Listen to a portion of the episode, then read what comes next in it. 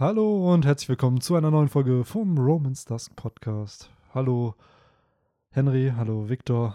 Was geht bei euch? Hi. Hi. Ganz gut geht's mir. Ja, ich hoffe sehr euch schön. auch. Wobei du hast gefragt, was geht und nicht wie, wie es geht, aber Mich interessiert natürlich auch, wie es euch geht. Ihr könnt Ja. das gerne auch einmal Ja. kundtun, Ja, damit nee, unsere so- Zuhörer und Zuhörerinnen das auch erfahren. Jetzt, jetzt will ich auch nicht mehr. Jetzt erzähle ich zwar, was geht, aber nicht persönlich, wie es mir dabei geht. So, nee, jetzt bin ich eingeschnappt. Jetzt muss ich mal erstmal die Rolle spielen. aber kennt, ihr, aber kennt ihr das auch, wenn man, äh, wenn man sich halt trifft, dass halt beide so automatisch halt auch irgendwie sagen, ja, wa- was geht und es ist halt einfach immer die Standardantwort. irgendwie. Ja, ist also so, was Ja, geht? Ja, gut. was geht? Ich wollte gerade sagen, bei mir ist es geht auch mehr so eine Begrüßung wie, hey, ja, genau. Also eigentlich Das ist wie das amerikanische so How eine you doing. Höflichkeit, genau. So, how doing, ja, how you. So, das ist ja good, immer good. so dieses. ist euch mal genau. aufgefallen, dass das wahrscheinlich auch einer der Fragen ist, wo man am meisten lügt? Weil meistens sagt man eh immer gut, Ja, so, obwohl du ja nicht deinen emotionalen Zustand wahrscheinlich akkurat beschreibst in dem Moment. Das ist dann so, ja, okay, cool, ciao. Das ist halt so eine Höflichkeitsfrage, die dann aber irgendwo, ja, irgendwie. Ja, man muss sagen, bei den Amerikanern ist es ja noch krasser. Während bei den Deutschen kann es ja schon mal passieren, so man fragt so, ja, wie geht's dir? Dass man irgendwas sagt, so, ja, der Rücken macht Probleme oder sowas. Oder keine Ahnung, dass man irgendwie irgendwas sagt oder weiß ich Oh, nicht. ich hoffe, Meinem Hund geht's ich hoffe, nicht dass gut. wir noch nicht in dem Alter sind, dass wir schon anfangen so über, oh ja, weißt du, der Rücken, mein Junge, das ja, ist Benny, da. Wenn, wenn die Fitnessstudios wieder aufmachen. ohne Witz. Ich Ja, guck, Henry hat Rücken. schon. Jetzt weil kommt- ich, weil ich ähm, aktuell keinen richtigen Schreibtischstuhl habe und nur auf so einem äh, Holzstuhl sitzen muss, der eine sehr unbequeme Ah. Lehne hat. Hast du zumindest ein Sitzkissen irgendwie dafür? Nee, das wird da mal runterrutschen, Hast das du keinen Laptop? Sitzkissen. Ich habe einen Laptop, aber zum Arbeiten brauche ich zwei Bildschirme. Also da kann Ah, ich nicht okay. einfach irgendwie so im Sitzen oder so, das geht nicht. Na gut. Ähm, ja, aber der kommt noch, der, der Schreibtischstuhl. Der lässt nur, Corona sei Dank, äh, wie alle Lieferungen irgendwie auf sich warten. Na, das ist halt ein bisschen schwierig gerade. Aber worauf ich hier mit dem, mit dem Joke so ein bisschen hinaus wollte, ist halt, dass ich glaube, ab irgendeinem Alter hat man einfach genau diese Themen. So dann, Mhm. so mit 50 vielleicht quatschen wir dann erstmal darüber, ja, okay, was tut uns denn eigentlich weh gerade? Und dann heute ist es halt, ja, So wie, wie wir neulich auch die Diskussion geführt haben, so richtiger Hausfrauentalk, welchen, welche äh, Haushaltsgeräte wir feiern Jo. und welche nicht. und es hat Das, niemand. die Diskussion hätten wir, hätten wir vor zwei Jahren auch noch Nein, nicht geführt. natürlich nicht. Das ist dann aber auch, ja, es kommt mit dem Alter dann und mit den neuen Lebensphasen, die damit einherkommen. Mhm. dass man sich mal denkt, ist man jetzt pro Spülmaschine, kontra Spülmaschine, so, ja. Ja, wie viel Zeit in seinem Leben hat man denn wirklich dafür und valued man das auch? Ach ja, und irgendwann, wenn man dann eine sechsköpfige Familie hat, dann wünscht man sich die Spülmaschine als Absolut. wichtigstes neuestes Familienmitglied dazu. Ganz ehrlich, ich bin voll pro Spülmaschine, wenn man einen Mhm. größeren Haushalt hat. so, aber leider so ein bisschen dagegen, wenn man alleine ist. Aber ist auch mein Ding so. Ich verstehe, wenn es Leute haben. So. Ich habe Ich neulich auch es. erfahren, ich habe neulich auch erfahren, dass man es als Stauraum nutzen kann. Erst gestern hatte ich diese Diskussion, wo dann gesagt wurde, ja, wenn man nicht so viel Platz hat in der Wohnung und dann halt so vielleicht mal einen Tag nicht spülen möchte oder so, dann hat man da halt den, den Schauraum, dass man es einfach reintun kann und dann ist die Spüle halt ein bisschen freier. Das war dann halt auch so ein Aber Argument. dann könnte man die doch auch direkt einfach Das war meine Antwort darauf. Und das war dann, ja, nee. Das war dann die Antwort. Aber ja, Ja. Äh, heute Spülmaschinentalk, darum soll es nicht gehen. Um unsere emotionale Lage, es ist sicherlich auch wichtig, aber ihr seid doch eigentlich hier, weil ihr über One Piece reden oder uns über One Piece reden hören wollt. Wupp, wupp. Und äh, ja, wir haben ein Reread gestartet vom Manga. Und ich glaube sogar für Henry ist es der erste Manga durch Read von One Piece. Ähm, Also klar, die aktuellsten Kapitel immer. ach so, aber ja, ja, ja, ja, nee, ich muss gerade überlegen, äh, was du jetzt genau meinst. Ja, genau, für mich, Ja, die, ich kenne kenn die Story natürlich, aber die, die, über, die wir zum Beispiel heute quatschen, die kenne ich nur aus dem Anime. Genau. Also, Also du gelesen kennst die Handlung sozusagen größtenteils durch ein Anime. So, ich glaube, viele von uns haben ja damit auch gestartet. Genau, das waren halt die RTL 2 Zeiten damals. Ähm, genau, und wir haben jetzt mit dem Manga gestartet und wir sind jetzt beim zweiten Band. Und wahrscheinlich so einmal im Monat, wenn man kein Kapitel kommt, kommt hier eine Folge zu diesem Reread-Podcast. Und wir sind jetzt beim zweiten Band, besprechen dort alles und äh, gehen so ein bisschen auf die Themes ein, was in dem Band passiert. Nicht jedes Kapitel im Detail, sondern eher so halt, okay, die einzelnen Handlungsstränge, die da themi- thematisiert werden, wie Oda auch diesen Band strukturiert, von wo es startet, wo es endet. Und ähm, ja, so ein bisschen auch, wie man das Ganze in den heutigen Kontext setzen kann, weil letztes Mal hat man ja äh, schon gehört, so da war Oda sehr kompakt mit dem Gestalten seiner Arcs. Es wird hier so ein bisschen fortgeführt, weil heutzutage sind die Arcs so gewaltig, so viele Kapitel so viele Jahre vergehen dann immer, bis ein Handlungsstrang vorbeigeht. Und früher ging das alles viel, viel schneller. Mhm. So, und Wobei selbst die Handlung hier ja nicht in einem Band abgewickelt wurde. Nee, das ist halt so die erste, während äh, noch äh, Shelltown? Nee, Shell Island? Shellstown, genau. Ich weiß gar nicht, wie die Insel heißt, um ehrlich zu sein, weil das ist ja nur die Stadt auf der Insel. Ja, genau. Ich weiß auch nicht, ob das vielleicht zu einem größeren Ja. Archipel gehört noch, weil es müsste ja eigentlich nicht weiter als so, keine Ahnung, zwei Stunden vom Coco Village. Äh, Ja, ist halt echt die sein. Frage, wie weit sowas dann entfernt ist. Ne? Ja. Das ist ja auch die Sache, so das Windmühlendorf ist ja auch nur ein Dorf auf Dawn Island. Also die Insel, von der Ja. Ruffy eigentlich stammt, ist halt Dawn Island. Ich meine das mich einfach halt, zu erinnern, dass auf den Karten, die man so gesehen hat, dass dann immer so Ruffys Insel, dass das immer so mehrere kleine Inseln nebeneinander ich- auch sind. Ja, ich glaube auch, Keine dass Ahnung. das nicht kein weiter Weg war. Ich, von de- A nach ich, ich nehme mal an, dass äh, wenn, weiß ich nicht, irgendwie was auf dem Windmühlen Village passiert, dass dann Captain Morgan wahrscheinlich noch dafür verantwortlich ist, so nah wie das dran ist. Kann ich mir jedenfalls gut vorstellen. Vielleicht ist das sein Operationsbereich, so die, die und die Insel. Ja, genau. Hat er dann gemacht. Und der ist aber ja seit dem letzten Manga-Band so ein bisschen out of job, der Gute. Es gibt ja später ja noch eine Cover-Story dazu von Corby und Helmeppo, wo man dann erfährt, was äh, mit hier Captain Morgan passiert ist. Es ist aber auch so spannend, das waren ja auch, glaube ich, mit die ersten Cover-Stories, die dann noch animiert wurden. Die haben dann ja auch einzelne, ich glaube, zwei Folgen waren Ja, es dann da- immer für die ja. Cover-Stories. Und irgendwann gab es das einfach nicht mehr. Was So, eigentlich ich- schade Was ist. Ne? ich auch sehr, sehr schade finde, weil es ist ja schon interessant zu erfahren, was mit diesen Charaktern passiert. Ich weiß Ähm. noch, ich war damals so naiv zu denken, so, hey, äh, heißt das, wir sehen jetzt so parallel äh, so Ruffys Reise und dann halt Corbys und Helmeppos Reise und dann ja, und dann passt es noch, weil dann war ja Gab als Ruffys Opa, äh, beziehungsweise wusste es ja, glaube ich, zu dem Zeitpunkt noch überhaupt nicht, ne? Das ist das Da Interessante. ahnen. Ich glaube, in der zweiten oder dritten Romans Dawn-Version, also dieser One-Shot-Manga, der Ja. das die Grundlage für One Piece bildet, äh, da taucht ja Ruffys Großvater auch auf, der ihm in dem einen Part auch die Teufelsfrucht gibt und der sieht halt aus wie Gab und deswegen hat Oda ja im Manga Gabs Gesicht ja, verdeckt Genau. mit dieser Hundekapuze. Und ich glaube, der taucht schon 95, Kapitel 95 oder 96 in der Cover-Story von Corby halt auf. Also auch wie early Garb eigentlich schon in der Handlung ist, ohne dass man halt weiß, dass es halt Garb ist. Ja, ich kann mich auch noch an die Folge erinnern, wo sie dann morgen irgendwie übergeben auf so einem kleinen Floß oder so. Und ich meine, er konnte sich dann noch mal kurz frei. Ja, genau, er Äh, reißt sich dann irgendwie reißen. frei. Und ich glaube, er ist sogar, ist er dann nicht im Anime sogar dann frei gekommen? Ich weiß nur, dass Oder geflohen, ne? Auf, Ja, genau. auf dem Floß sogar dann. Irgendwie so äh, habe ich auch so schwammig in Erinnerung. in einem FPS stand aber, dass er wohl wieder gefangen genommen wurde. Ich glaube im vierten oder fünften. In irgendeinem Manga-Band stand es auf jeden Fall, dass der, dass die den dann doch wieder eingefangen haben. Ja. Weil da können dann auch wieder die Theorien kommen, kommt morgen in der neuen Welt zurück.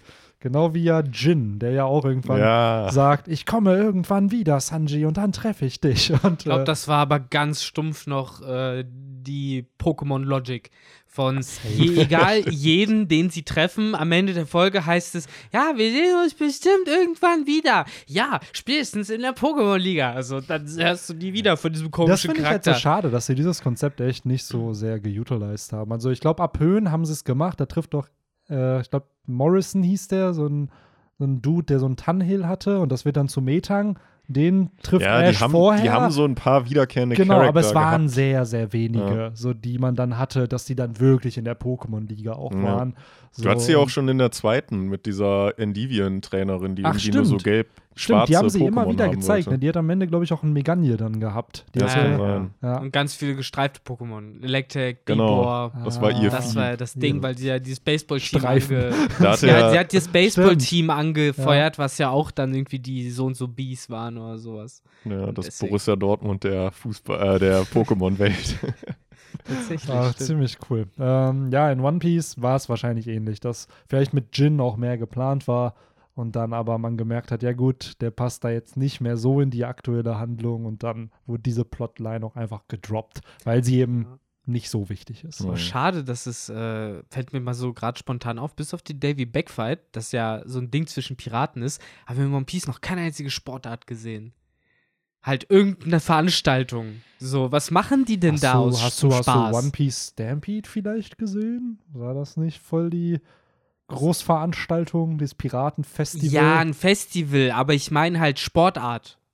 Ja, aber ist es, das war ja, die haben doch da so. Außerdem war war es auch für Piraten. Ja, ja, genau, Ich war- einfach offiziell, so Ja. einfach hier das Team aus Alabasta spielt gegen das Team Hm. aus Aus dem Windmühlendorf, das Windmühlendorf kleine. oder drum. Ja, keine Ahnung. Ja, seien wir ehrlich, Der Windmühlendorf wäre wahrscheinlich eher so eine Kreisliga A. Ja. So, die sind da noch sehr, sehr niedrig gerankt. Aber ja, Grüße so gehen Königreich- raus an einen gewissen Verein hier in der Nähe. Sowas fehlt tatsächlich wirklich noch, weil es gibt ja nicht mal wirklich äh, Charaktere, die an Sportarten angelehnt sind, außer Mr. Four, der halt Baseballschläger hat und Baseballspieler war. Aber bis Stimmt. auf den und eventuell kann, könnte man Senior Pink äh, so ein bisschen als Wrestler einschätzen noch, so auch mit dem Kostüm in Ja Anführungszeichen. gut, Sumo-Ring gibt's auf Wano. Ja, aber ist halt das, so. aber das ist, denke ich mal, eher ein japanisches Wano-Ding, als dass Oda sich gedacht hat, oh ja, ich muss jetzt hier die offizielle One Piece-Sportart Sumo-Ring einführen Ja, in es einem halt- Land, was halt die Grenzen nicht Es gab, mal so ein, hat. es gab mal einen so einen One Piece-Film, wo die, glaube ich, irgendwie im Prolog oder was weiß ich, was das war, da haben die Fußball gespielt. Ah, das heißt, Äh, das gibt's in der Welt. Irgendwie die Strohbande gegen so eine Antagonistentruppe, die, also von denen, die es halt damals gab, das war noch relativ early. Ich glaube, Hm. bis zur Barockfirma oder so ging das. Ja, Interesting. interesting. Ja. Sportarten, warum gibt es nicht das Quidditch in One Piece? Ja. Das ist wahrscheinlich Ja. der Davy Backfight dann am Ende, so, aber ja, dass man da ein bisschen mehr FIFA, viel, ja, Vielfalt vielleicht- einfach hat. Wird es halt einfach auch nicht klappen, weil dann müsste man sagen, ja, Teufelsfrüchte sind verboten, weil damit fickt man ja direkt irgendwie die Competition. Oder man sagt, ja, nee, Teufelsfrüchte voll gut. Und dann hat man nur Teams mit Teufelsfruchtnutzern. Das heißt, das geht dann eh erst ab der Grand Ja, Line. aber die Sache ist, dann ist Law ja total broken. Stell dir mal vor, du spielst Ja. Fußball mit Law, da macht er seinen Room, Mhm. legt da den Room beim Tor, wirft in den anderen Room den Ball und dann ist der Ball einfach schon Das drin. Das ist so wie äh, ge- gewisse Spiele, die man halt mit Items oder ohne Items spielt. Willst du da zufällig auf ein, äh, auch ein Fußball-ähnliches Spiel hinweisen? Ich muss ja, tatsächlich unter anderem. Ich muss oder tatsächlich gerade daran denken. So, so ein Wie- ganz simples Spiel, wo man äh, einfach mit Strichen seine Kurven fährt. Ach so, ja, stimmt. Ach, wie heißt das denn nochmal? Der Tron Around ist der the Film. Curve. Oder was Around meinst the du? Curve. Ah, ja, ich kenne halt Tron ist ja der Film, der so ein bisschen dieses Prinzip hat, ne? Wo dann so diese Motorräder, einer grün, einer grü rot und, Und dann die machen fahren die die Streifen, Strichen, genau, ja, und dann darfst du nicht reinfahren. Achso, Äh, nie äh, gesehen, keine Ahnung. Das mit dem Curve kenne ich aber auch. Äh, das haben wir früher auch immer auf PC gespielt. Da fährst du ja im Endeffekt einfach so, ein, so Snake-mäßig Ja, genau. einfach und dann hast du aber manchmal so Stellen, wo dann immer ein Loch kommt, wo man dann wieder durchfahren kann und wenn du da Items hast, kannst du halt wirklich eine sehr, sehr unfair Advantage gegen andere kriegen und gleichzeitig aber auch schlechter dadurch werden. Aber es macht den Spaß halt aus, wenn man dann zu viert oder zu fünft spielt. Mhm. Ne? Ähm, ja, das war im ersten Lockdown so unsere Beschäftigung, ja, von so ein paar Unileuten. Achtung, die Kurve. Äh, Haben ja. wir damals noch in der Schulzeit gespielt, ey. Da Im Informatikunterricht wahrscheinlich. ne? Ja, genau, in Ja. unserem früheren Klassenraum. Ah, geil. Nee, nicht im Ja. Informatikunterricht, sondern halt dann immer in der Freistunde Ah, okay. im Computerraum da unten. Ja, wenn man bedenkt, dass wir noch zur Schule gegangen sind, da hatte man noch nicht wirklich so mobiles Internet groß. Also es wurde Nee, ja dann erst nicht. populär, so als wir dann Abi gemacht haben. Ja, Ja, eben, ich hatte so. erst so gegen Ende der Oberstufe wirklich ein Smartphone, so mit dem ich Dinge gemacht habe. Ja, genau. Also davor. absurd. Vorher war es immer noch der Thrill, wenn man aus Versehen auf den Internet. auf dem Internet kommt, oh nein, und dann so nach vier Sekunden ist einfach das ganze Guthaben und es funktioniert ja auch gar nichts, weil ja, Ja. geht's da mit deinem Nokia irgendwie in Webbrowser. Boah, ihr werdet es nicht machen? glauben. Was glaubt ihr, kennt ihr noch den Crazy Frog? Ja. Ja, klar. Was glaubt ihr, wie viele Abonnenten der auf YouTube hat? Schon Also- so um die drei Millionen? Was glaubst du, Henry? Er hat irgendwie 800.000 gesagt. Der Oder hat so. einfach 9 Millionen Abonnenten. Millionen ist irgendwie sogar. der viertgrößte deutsche YouTube-Channel und hat monatlich um die 100 Millionen Views. Krass, so groß sind deutsche YouTube-Channel. Die haben, ich hätte jetzt echt eher so vermutet, dass die so in der 5, 6 Millionen Marke hängen. Ja, das bleiben. meine ich halt. Das ist nicht normal. Also der Okay. 100 Millionen Views monatlich, das sind so PewDiePie-Zahlen. Kommen da denn noch Also, Lieder raus? Der hat irgendwelche? Songs, der Kanal generiert. Also, ich glaube, dieser Original Crazy Frog hat 2 Milliarden Views. Also, Das ist, ja, das ist ja halt, spannend. Das ist ja Der, der Axel F. wahrscheinlich, ne? Das genau. ist ja im Endeffekt das gleiche Prinzip wie Hatsune Miku in Japan. Dieses äh, türkishaarige Hologrammmädchen, was halt auch so äh, im Endeffekt eine Band ist, sozusagen, wo auch mega viel auf YouTube ist, die halt auch krank viele Klicks Ich haben. ja, ich, also ich verstehe es halt nicht. Also Ja. wie schon gesagt, 100 Millionen monatliche Views. nicht Fiktive insgesamt, Künstler, sondern halt genau, das sind 1,2 Milliarden Views jeden Monat. Das sind und es wird halt nicht mehr, ich glaube, seit zwei, vor zwei Jahren kam der letzte Song, es sind insgesamt 30 Mhm. Videos oder so. Also es ist ja nicht mal, dass da regelmäßig Content kommt, Ja. sondern das, was da released ist, äh, wird halt immer noch konsumiert. Und das, da- die haben irgendeine Hymne zur e WM 2010 oder so. Ja, ich erinnere mich ich erinnere mich. So. Aber ja, das ist fast, fast so viel Romance Dusk. Ja, fast. Aber- Ja, das ist halt dann die Zeitlosigkeit von Musik, ne? Ja, absolut. Aber ich hatte den halt gar nicht mehr auf dem Schirm. Ich habe das halt mit so Jamba-Sparbus in Ja, ja, Verbindung ich auch. gebracht. So. Und dass der halt heute immer noch dann existiert. Das ist halt so, fand ich halt schon crazy. Aber ja, kommen wir zu Dingen, die heute auch noch existieren und nicht vorbei sind, nämlich One Piece. Denn äh, das Manga, der Manga-Band, guck mal, jetzt kommt hier schon mein schlechtes Deutsch. Der Das Manga-Band, Manga-Heft. das Manga-Heftchen, ähm, über das wir, das klingt pervers, das kleine Heftchen. Äh, das, worüber wir heute sprechen, ist 1997, glaube ich, erschienen. In Sollten wir Japan. recherchieren jetzt. die- die- Ich glaube, es war zunächst mal. 97. In Deutschland? In Japan. Wen interessiert Deutschland? Ah, Deutschland wahrscheinlich 2004 oder irgendwann. Ja. Nee, würde 2000. mich schon interessieren, weil ja auch die Übersetzung dann immer so ein bisschen, irgendwann merkst du ja doch, dass die Übersetzung passender ist, als sie noch in den ersten Bänden Ja. ist. Ja, das stimmt. Äh, die Deutschen hatten irgendwie immer ihren, ihren, ihr Ding damit, äh, Übersetzungen in komischer Weise durchzuführen. Das lag, liegt, glaube ich, auch viel daran, dass Deutschland so eh eins der wenigen Länder auch in Europa ist, das so eine krasse Synchrokultur hat. Jo, stimmt. Das hat man ja dann auch bei Videospielen gemerkt, die dann auf einmal anfangen, in irgendwie Fantasy-Games über die Lindenstraße zu reden. Äh, ja, Auch einfach eine deutsche Reference irgendwie dann ein. Ja, das merke ich auch voll häufig in, bei Sitcoms, wo ich mich dann frage, hä, wie haben sie das denn jetzt im, äh, im Original? Das interessiert mich jetzt, weil die dann da voll häufig irgendwie so ein deutsches Beispiel, irgendwie zum Beispiel Dirk Nowitzki oder dann genannt haben. Und dann sagen sie halt im amerikanischen LeBron, LeBron James oder oder- so. Ähm, ja, der Manga-Band ist by the way nicht 97 erschienen, sondern am 3. April 98 in Japan und äh, in den USA 2003 wohl. Das heißt, bei uns frühestens 2003. Ja. Weil wir haben wahrscheinlich die Wiz-Translation bekommen und die dann auf Deutsch übersetzt. Und ja, ich würde aber echt behaupten 2004, 2005. So, weil, boah, Mangas. Ja, wobei, wann ist die Banzai so rausgekommen in Deutschland? 2004, 2005 Ich gehe mal wahrscheinlich davon auch. aus, auch Dragon Ball konntest du hundertprozentig schon 2001 und 2 kaufen, weil ich erinnere mich zum Beispiel, das ist ein Kollege von mir, der auch sehr viele Dragon Ball Bände hat, der hat schon während der Grundschule äh, Dragon Ball Bände gekauft und äh, gelesen und bekommen.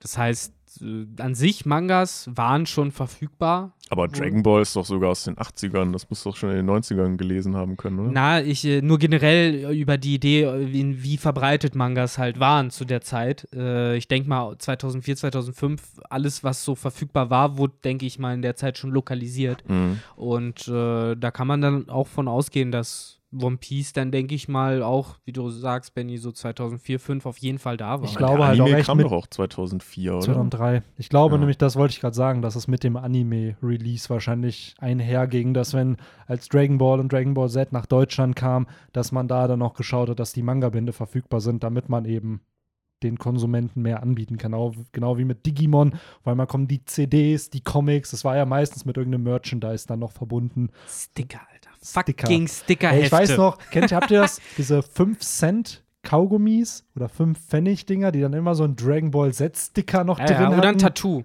Oder ein Tattoo, Tattoo genau. hast du auch Boah. aufgehabt.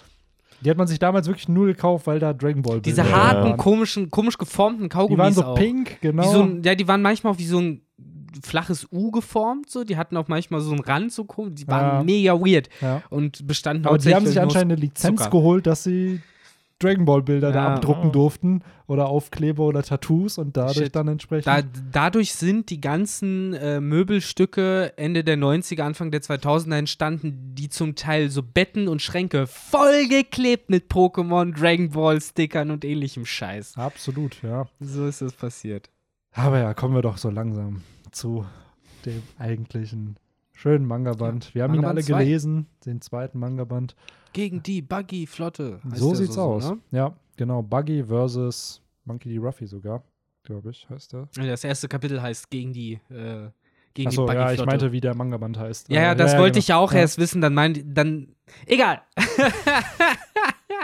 Ähm, Warte, wie hieß jetzt der Manga-Band? äh, Buggy versus, nee, versus the Buggy Pirate Crew. Okay. Ich schätze mal auf Deutsch ist es dann Ruffy gegen Buggy den Clown. Genau, und das erste Kapitel heißt nämlich auch so, gegen die Buggy Crew.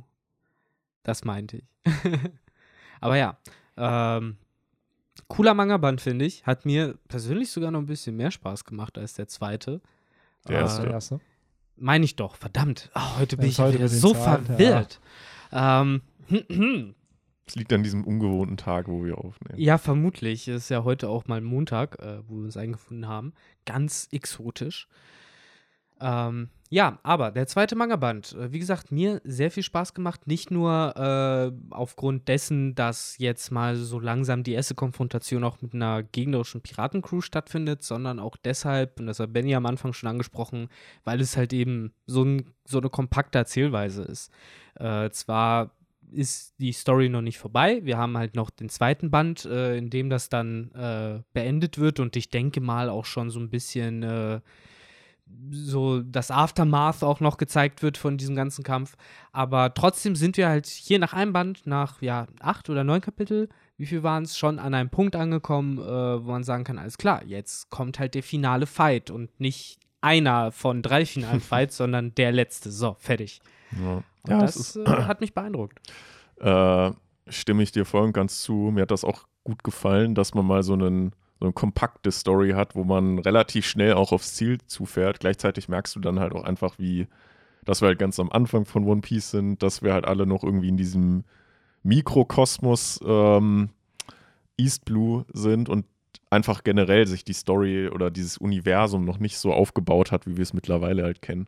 Ja. Aber hier werden, finde ich, schon die Grundzüge auch gelegt für das, was Oda später ausmachen wird. Zum einen sind es absurde Character-Designs, die er halt hat, und eben Nebencharakteren Stories geben und Hintergrundgeschichten Geschichten geben, die, die die Charakter dann relevanter machen, damit man da irgendwie halt eine Bindung zu denen aufbaut. Wir haben hier halt äh, einen Hund, der seine eigene Story bekommt, einen Bürgermeister, der seine Story bekommt. Selbst Buggy kriegt einen Background, zumindest angeteased. Er wird halt Ja, angeteased. genau, es gibt, Genau. Äh, nicht das erste Foreshadowing, aber eines der ersten Foreshadowings in One Piece, Ja. dass er halt äh, Teil der äh, Roger Piraten, Ja. beziehungsweise das Dass nicht, er aber mit er mit Shanks mit Shanks, genau. Ich muss auch sagen, jetzt beim Lesen dieses Mangas, ich habe Buggy damals immer als richtig unfassbar grausam und richtig, richtig schlimm da, dargestellt. Aber am Ende hier, klar, er verletzt andere Piraten, was aber irgendwo für mich fair Game ist, weil es halt Piraten sind. Aber so schlimm sind die Taten von Buggy gar nicht so in Seine eigene Relation. Crew wurde ja, hat er auch als Schutzschild benutzt. Das ist schon ziemlich Ja. dreckig. Ja, das ist schon ein bisschen shady, aber im Nachhinein für das, weiß ich nicht, dafür, dass halt er in der Roger-Piratenbande war und dass Roger ihn ja anscheinend da auch aufgenommen hat und dass er mit Shanks ja, er sagt es ja am Ende des Kapitels, dass er mit Shanks auch befreundet war. So, das hat man, das glaubt man ja zu dem Zeitpunkt Ja. einfach nicht. Nee. Und dass man dann einfach so in diesem Flashback, den man dann von Oden ja sieht, dass sie es doch waren. Ja, aber trotzdem, der arme Richie, Mann. Den, den, der wurde dirty. Aber den hat Mo, nee, Kabaji hat den ja, als Schild Kabaji genommen. hat den als Schild benutzt. aber Buggy hat den anders Wichser. und Buggy hat Ja. auch irgendeinen Typen am Anfang mit seiner krassen Buggy-Cannon äh, wollte er ja, wegballern. nachdem er ihn erst geforce-choked hat, mehr oder genau, weniger. genau. Das war ja auch schöne so- Anspielung auf Darth Ja. Vader. Und auch ein Teaser eben auf die zweite Teufelsfrucht, die wir sehen, weil äh, Yes. es ist ja ziemlich schnell klar, so, okay, hier ist irgendwas, geht hier nicht mit rechten Dingen zu und das Einzige, was der Leser bisher so zu hören bekommen hat, was man können könnte, ist halt eine Teufelsfrucht haben. Deswegen wird hier halt dann schon äh, ziemlich schnell am Anfang des Bandes dieses Mystery aufgebaut. Ja. Es ist ja auch so ein klassisches Ding von Oda, dass er halt immer diesen langsam, am Anfang hat er es oft gemacht, diesen, diese langsame Einführung des äh, Bösewichts hat erst den Schatten, Silhouetten, ein paar äh, Sätze, die er seinen Henchmen äh, sagt, so und dann sieht man so einen Teaser von der Fähigkeit, das hatte, hat er bei Gekko Moria zum Beispiel ganz krass gemacht, bei Big Mom ja sogar noch und äh, immer und immer wieder und hier halt auch auf eine sehr coole Art und Weise. Was Coole ist hier ist eben, du kriegst den Reveal einfach ein paar Chapter später und Ja. nicht erst 100, 200 Kapitel. Weil Big Mom wurde ja auch auf der Ja, ja. Fischmenscheninsel zum ersten Mal gezeigt und ich weiß noch, wie viele Leute da spekuliert haben, dass sie irgendeine Säurefrucht Ja, ja. oder so hat, weil da aus ihrem Mund so sowas rauskam, was den Boden verätzt hat und so, wo man sich dann auch denkt, ja, okay, cool. So, dann äh, ist es was ganz, Am ganz Ende ist es verworfen. Ne? Ich Ja. sag's euch, es ist der geheime vierte Homie, äh, den sie dann irgendwann ausspuckt so und der dann halt alles wegätzt. Dann hat sie halt ihre Spucke auch noch zum Ja. Homie gemacht. Der lebt halt in ihrem Mund. Die Ja. Spur, ja, oh, stimmt, krass. Nee, aber ähm, jetzt habe ich mir selber eigentlich gerade eine Vorlage gegeben, so, äh, von wegen Themes, die verworfen wurden. Korrigiert mich da bitte, weil Buggy ist auch schon sehr, sehr lange nicht mehr vorgekommen im Manga, aber ähm, in dem Band echauffiert er sich sehr, sehr stark, wenn über seine Nase gesprochen wird. Und das Theme wurde verworfen, oder? Das findet später nicht mehr statt, dass es halt ist ja sogar penetrant seine Nase mal angesprochen wird und er dann so sofort halt ja extrem äh, aggressiv darauf Ich glaube, reagiert. Ruffy nennt ihn, nennt ihn im ganzen Impel Down Arc doch Round Nose oder Blue Nose oder Auf Deutsch sowas. ist es ja Mutantennase. oder Mutantennase. Also Ruffy, und das ist ja auch etwas, was hier direkt äh, so etabliert wird äh, und was für mich so direkt äh, an Pika erinnert hat und an die Interaktion zwischen Ruffy und Pika, wo ja auch so dieses Tabuthema ist, so, ey, spreche nicht auf die Nase an, spreche nicht auf die Stimme an, sowas. Und Ruffy halt sofort einfach genau das sagt, was er denkt, nämlich, was hat der Typ denn für eine lächerliche Nase? ja, Ja. Und äh, dass er ihn dann ja nie wieder anders nennt und auch eben allen Charakteren Spitznamen gibt. was Ja, absolut. Das passt. ist so das, was Ruffy ja schon gerne mal tut, weil er Namen einfach sich nicht merkt und sich dann irgendwelche Beschreibungen nimmt. Aber bei Buggy, um jetzt auf Henrys Frage zurückzukommen, ich glaube schon, dass der Theme immer mal wieder erwähnt wurde, aber dann eher auf so eine Gag-Weise, dass dann Buggy auf seine Nase angesprochen wurde und dann aber halt ein Gag daraus gemacht wurde und nicht, dass es jetzt wie hier die Story vorantreibt, dass eben ein Ich glaub, Ausraster dadurch Zusätzlicher Ja, kommt. Aspekt genau. ist halt auch, dass es so weiter wie eine Story vorangehen, desto weniger Legitimation hat Buggy dann auch irgendwann sich gegenüber den Leuten aufzuregen, die ihn halt äh, eine lächerliche Nase schimpfen, Ja, wenn man weil bedenkt, naja, ich sie find- stärker sind als er. Ich finde Ja. den Theme an sich halt auch spannend, den Oda hier einbaut. Also klar, Buggy ist ja der zweite Teufelsfruchtnutzer, der erste Gegner von Ruffy mit einer Teufelsfrucht. Gleichzeitig halt der andere Kabinenjunge auf dem Schiff vom König der Piraten. So, wir haben Shanks kennengelernt, beziehungsweise Ruffy hat Shanks kennengelernt und sein erster großer Piratengegner, also wenn man jetzt Alvida dann mal nicht mitzählt, ist halt Buggy. So, und Buggy ist halt entsprechend so der andere, der auf Rogers Schiff war. Und ich finde es immer so schön, wie dieser Werdegang von den beiden präsentiert wird. Shanks, der zu einem Yonko wurde und im Endeffekt irgendwie die Balance der Dreimacht irgendwie halt auf, aufrechterhalten möchte. Und dann hast du halt einen Buggy, der immer noch im East Blue chillt. der und auch irgendwie- zur Dreimacht beiträgt. Mittlerweile. Muss man sagen, mittlerweile. Aber zu dem Zeitpunkt ist er ja schon so ein bisschen. Das finde ich auch so spannend. Ist Buggy nicht sogar dann am Ende motiviert, durch Ruffy auf die Grand Line zu segeln, weil er ihn halt auch verfolgen will? Wodurch Weil er dann ihm halt, die Karte geklaut hat ja auch. ja, aber das ist ja das Spannende, dass indirekt Ruffy wieder der Grund ist für diesen Ja. Einfluss, den Buggy am Ende Das halt ist noch hat. so, so ein bisschen der äh, Team Rocket-Theme, dass Buggy praktisch ihm immer auf den Fersen ist. Da äh, fehlt nur noch ein Heißluftballon, dass er der, der so mit seinem Kopf irgendwie, oh nein, da ist Buggy. Mhm. ich finde, es ist aber auch ein Anhaltspunkt, also gerade die Connection mit Shanks, die auch so früh ja reingebracht wird, vielleicht auch irgendwie das Zeichen dafür, dass ähnlich wie halt auch so Werke wie äh, Song of Ice and Fire vielleicht ursprünglich ein bisschen kleiner gedacht waren, dass das, der ganze Kosmos halt kleiner gedacht war, dass Oda sich dachte, ja, und da haben wir halt Buggy, das ist, war der erste Endgegner und im Manga muss ja der erste Gegner wichtig sein und der kriegt jetzt diese Story und äh, vielleicht hat in seinem Kopf geht das vielleicht 100 Kapitel ja, oder so da und stimme dann ich dir voll Da zu. war Das- wahrscheinlich auch die Grand Line noch das größte der Gefühle und da gab es noch keine neue Welt. Und Ja, sowas. das ist Ja. genau dieser Punkt. Der ursprüngliche Plan waren ja fünf Jahre. Ein Jahr, um die Crew zusammenzusammeln, also East Blue. Drei Jahre in der, auf der Grand Line gegen die Kaiser kämpfen. Es war nie die, Mhm. also er sollte immer schon gegen die Kaiser gehen und dann ein Jahr sozusagen für die finale Schlacht. So. Der Punkt ist, dadurch, dass die Shishibukai eingeführt wurden, also die sieben Samurai, der größte Teil von, von der ersten Handlung ist ja die Shishibukais mit Sir Crocodile, mit Gekko Moria und äh, dann das hat halt so viel Zeit gefressen, dass wir halt dann am Ende wirklich 13 Jahre oder so Und da hat Oda haben, so um, oder noch drauf kommen, verdammt, ich muss ja kurz noch mal etablieren, dass Ruffy ja auch mit der Weltregierung beef. Ja, Also, was an sich ja, wenn man Ines Lobby dann mal später mal auch bespricht, was halt so ein wichtiger Akt eigentlich ist für auch die Zukunft der Strohhutbande. Einfach dieses, dass klar, sie haben Robin befreit, klar, Ruffy hat sich Robins Feinde zu seinen Feinden gemacht, aber dieser Konflikt mit der Weltregierung ist halt da schon gestartet und ist dann im Impel Down weitergegangen, dann auf Marineford und dann wird es natürlich am Ende, wenn es gegen die Weltregierung geht, ja zu einem Höhepunkt in diesem Arc kommen. Aber dass da schon so dieser kleine Setup war für das, was noch kommen wird. Also mhm. schon ziemlich cool. Und hier finde ich halt auch, dass ähm, was Henry am Anfang meinte, man hat zwar noch einen sehr, sehr kleinen Kosmos hier an Charakteren, aber oder baut ihn eben schon hier auf. So, es fängt hier an. Wir haben jetzt Charakter wie Buggy, der wieder auftauchen wird, auch Kabaji, Moji, die wieder auftauchen werden. Nami wird ein Mitglied der Bande in diesem Arc. Und ähm, Shanks wird erwähnt. Allein schon, dass Oda so früh anfängt, aus den bereits bestehenden Charakteren, die er hat, halt Connections aufzubauen, dass eben auch ein Buggy Shanks kennt. Und dann im nächsten Arc, wo dann Lissop auftaucht, da wird dann Yassop erwähnt, den der Vater von, von Lissop, der dann irgendeine Connection wieder zur Shanks Piratenbande hat. Also, mhm. wo dann halt immer wieder Connections aufgebaut werden zwischen diesen kleinen Charakteren in diesem kleinen Kosmos. Was halt wieder zeigt, ne, wie, also was für eine größere Rolle Shanks anscheinend in der ersten, in diesen ersten Teilen ja noch gespielt hat, so, wo er ja später dann sehr lange auch einfach unerwähnt bleibt und halt überhaupt keine Connection zu Shanks ja stattfindet.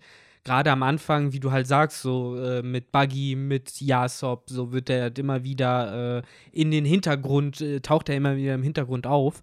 Äh, was mich halt auch wieder so fragen lässt, so, hm, was war Odas erste Idee? So, wann, vielleicht hätten die sich viel früher schon wieder gesehen, vielleicht gäbe es halt schon irgendwelche anderen Szenen mit äh, Shanks, vielleicht auf dem Reverse Mountain oder sowas.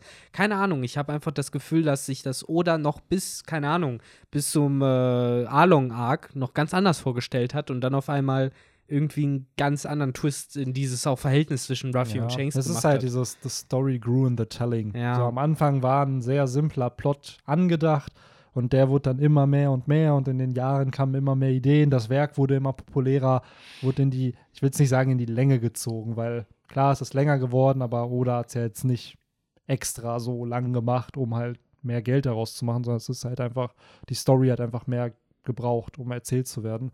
Und ja, ich glaube auch, dass da einfach dann vielleicht aus was Simplen wie einer Reunion eben sowas Großes einfach mit der Zeit wurde, weil entsprechend äh, die Zeit einfach nicht reif war, dass sie sich halt treffen. Vielleicht sollte Ruffy schon nach, keine Ahnung, halt irgendwann in, auf der Grand Line, nicht in der neuen Welt ein großer Pirat werden ja. und sich dann oder vielleicht waren halt auch einfach noch mehr eben Connection-Punkte zu Shanks geplant so die halt vielleicht noch irgendwie früher passiert wären, aber dann eben verschoben wurden. Da bin ich halt echt gespannt, wie Oda das hinkriegen wird und wie viele Kapitel dafür aufgebraucht werden, um diese ganze Shanks und Blackbeard-Thematik dann noch zu beschreiben. Wir haben ja mit Shanks die Inspiration von Ruffy, um Pirat zu werden, wo wir ungefähr den Charakter einschätzen können, aber eigentlich auch noch gar nichts über ihn wissen. Genauso Blackbeard, wir haben zwar seine Journey, wie er jetzt zum Yonko wurde, aber auch da so vorher weiß man fast gar nichts über ihn. Und wir haben gesehen, wie viel er jetzt eben für Kaido und Big Mom aufgewendet hat. Big Mom hat komplett Whole Island mit Fischmenscheninsel als Setup und Zoe teilweise auch. Kaido ist seit Punk Hazard gefühlt, dass er oder seit Thriller Bark ein Setup da. Da frage ich mich, wie will Oda im Endgame diese diese Wucht an Kapiteln und Setup, die er eben für diese zwei Kaiser hatte, wie will er das für diese anderen zwei dann auch noch mit einbringen? So Whitebeard hat es durch den Flashback von Oden bekommen, dass der dann da noch mal ein bisschen Tiefe bekommen hat. Aber ja, ich glaube, dass Shanks und auch Blackbeards Story noch so gefühlt so ein Bruchteil davon erzählt ist, von dem, was noch kommen wird. Also. Mhm. Das glaube ich auch. Aber so langsam äh, sind wir wieder ein bisschen abgeschwiffen Richtung, äh, ja, nicht Tinfoil-Teil kann man es jetzt nicht nennen, aber es geht schon in die Richtung. Ähm, jetzt Und mal in wieder. In der nächsten Folge von One Piece. Genau. jetzt mal wieder ganz anders gefragt. Was war denn so für euch die äh, lustigste Szene aus dem Manga? Weil äh, ich habe so ein paar im Kopf, die ich mega hilarious fand. Und äh, würde da gerne mal eure Meinung zu hören. Weil, ja. mein, also kurz. Leg du mal los. Ich muss noch mal gerade das, den Band, das ist jetzt auch schon wieder vier mhm. Tage her, wo ich das gelesen habe. Weil kurz für mich, äh, der Humor funktioniert hier auch noch für mich besser als äh, später. Das ist mir auch aufgefallen. Um weil, dich vielleicht kurz zu unterbrechen, ja. äh, das kannst du dann auch wieder direkt aufnehmen. Das ist mir auch aufgefallen, Humor ist viel mehr noch da, als es mittlerweile vorhanden ist. Also ich habe mir direkt die dazugehörige Anime-Szene vorgestellt, wie diese Typen dann alle so wegspringen, weil sie halt total äh, irgendwie verwundert sind, dass Ruffy Buggy halt auf die Nase anspricht, zum, zum Das noch- Beispiel. Genau, ja. Das ist immer psst, psst. ja. Ja, das auf jeden Fall. Wobei ich finde, in den neuesten Kapiteln ist der Humor ja immer noch da, aber eben, äh, finde ich, passt er da halt zum Teil nicht mehr so gut, wie er halt hier angewandt wird.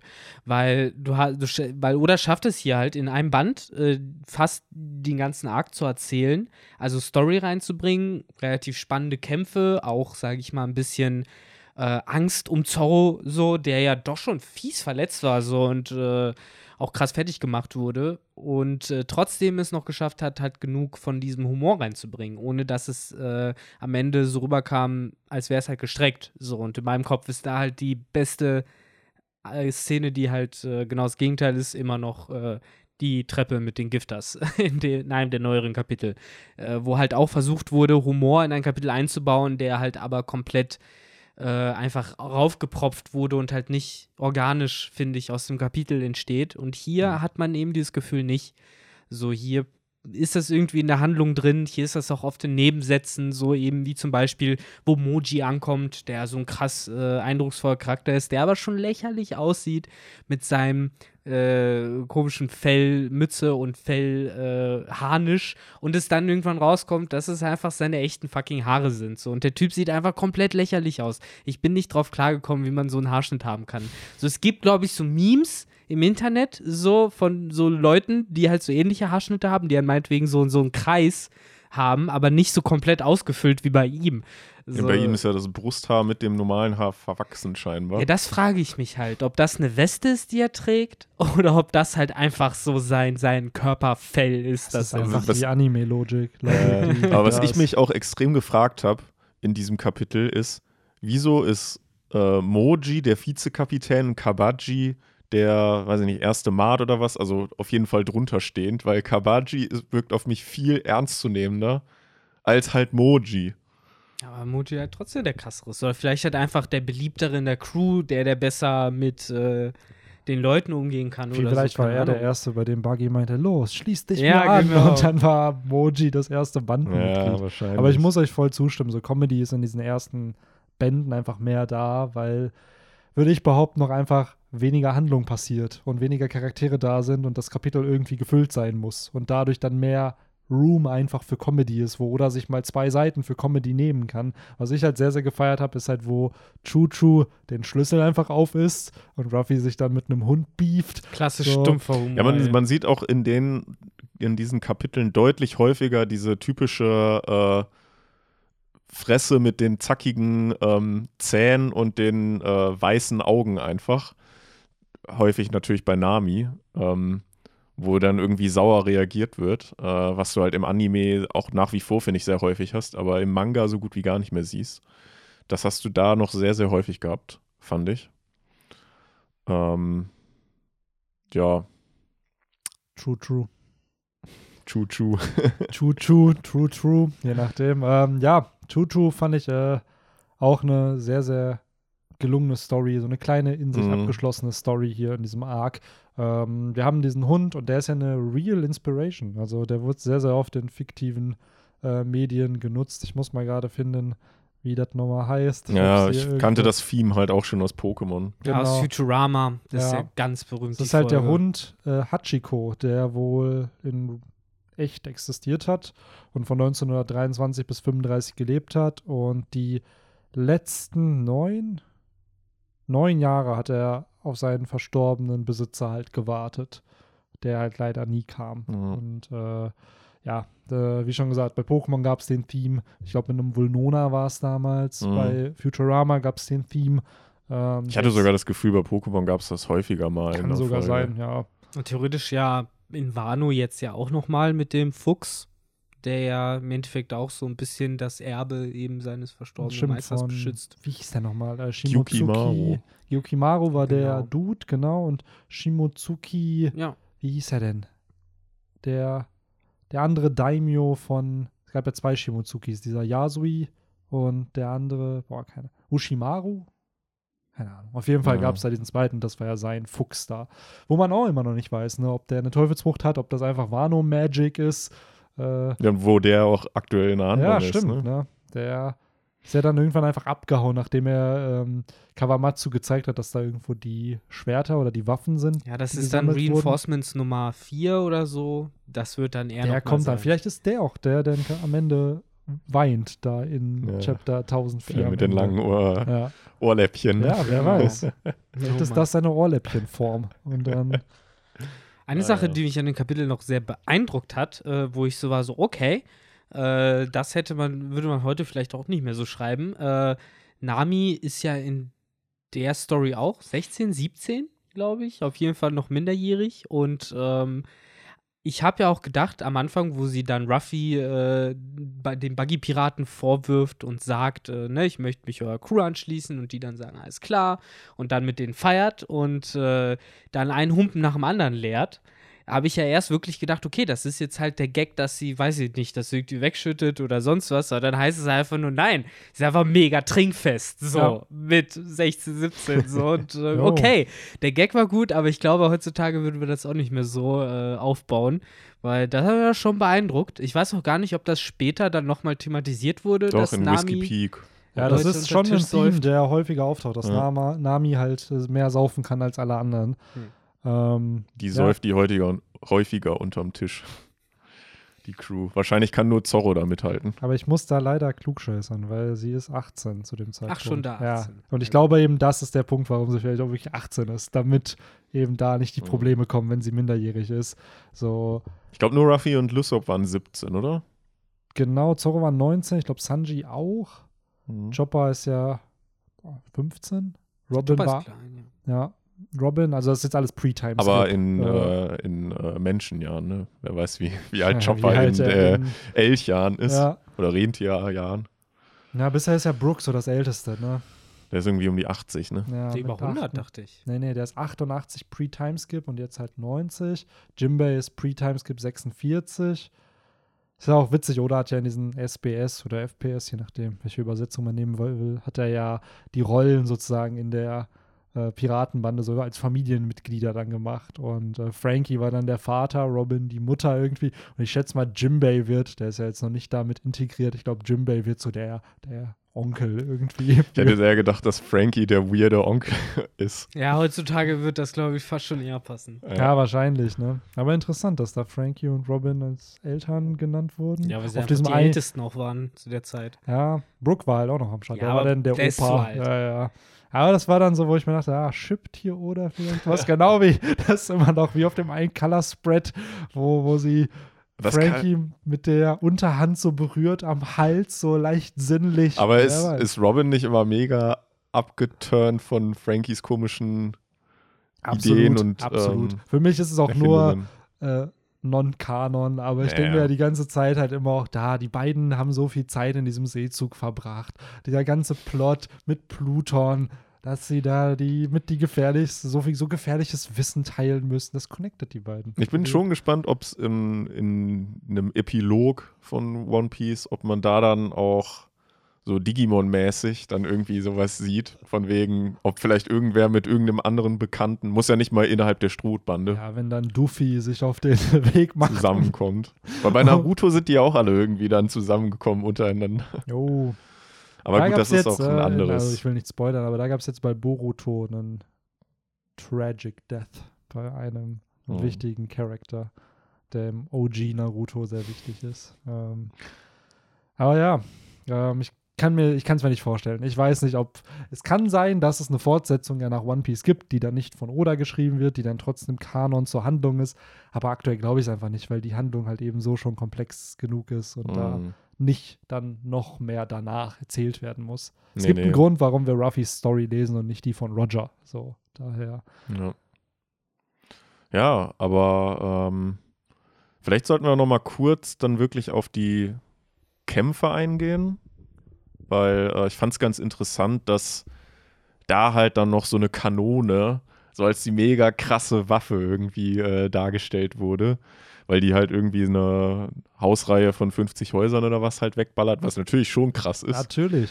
Aber ähm, ja, mal abgesehen davon, dass Kanonenkugeln ja bei Ruffy keine, keinen Schaden anrichten, was wir ja auch sehen. Ja, noch. das ist auch das erste Mal, dass wir das hier dann zu sehen bekommen. Dass Ja. wir wissen, dass Pistolenkugel ihm seit, seit diesem Shellstar-Arc nicht anhaben können, aber jetzt auch Kanonenkugeln. Und es wird Ja. ja auch im Manga zur Genüge gezeigt. Bei, in Das- Verteidigung gegen Buggys Kanone. Ich habe mir gerade mal überlegt, ähm, welche Charaktere kennen wir halt, die halt mit einem, mit einem Hieb ähnliche Zerstörung anrichten können. Das wäre halt heutzutage jemand wie Zorro, der halt mit seinem Schwert wusch, wusch, wusch irgendwie Dinge tun könnte. Das wäre auch jemand wie Ruffy, der aber schon G3 anwenden müsste dafür. So, also auch allein das finde ich schon beeindruckend, dass man halt eine G3-Niveau-Waffe halt im East Blue äh, hat.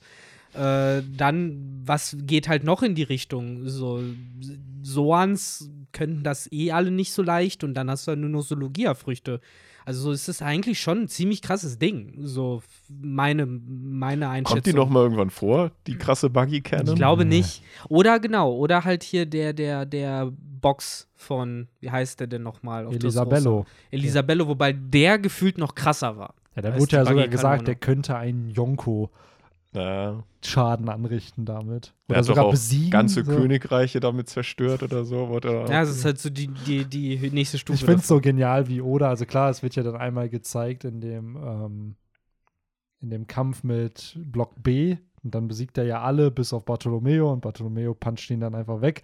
Und dann denkt man sich so, ah ja, der Punch wird noch mal im Arc relevant. Der wird da noch mal eingesetzt und dann wird er einfach nur die Trümmer von Pika weghauen, weil es sonst keine Möglichkeit gab, Ja. die irgendwie wegzumachen. Also dann war es halt wirklich mehr so ein Gag. Aber hat er nicht auch Zorro hingeballert? Nee, das war Olympus. Der hat Ah, Zorro okay. gepackt und dann Hm. gegen Seine Pika Olympus geschmissen. Power. Jo. Ist das eine Teufelsfrucht? Man hat es bis heute nicht ganz gecheckt oder er hat einfach ich nur glaub, die es war einfach Kraft nur- des genau. Kegelns. Ich glaube, es war einfach nur eine krasse Kraft, die er hatte. Aber es ist so absurd, weil ich habe mich auch gefragt, hä, warum joint jetzt dieser Olympus? So, wo war der? Und dann war, ach ja, das war der, der Zorro geworfen hatte. So. Ja. MVP war das.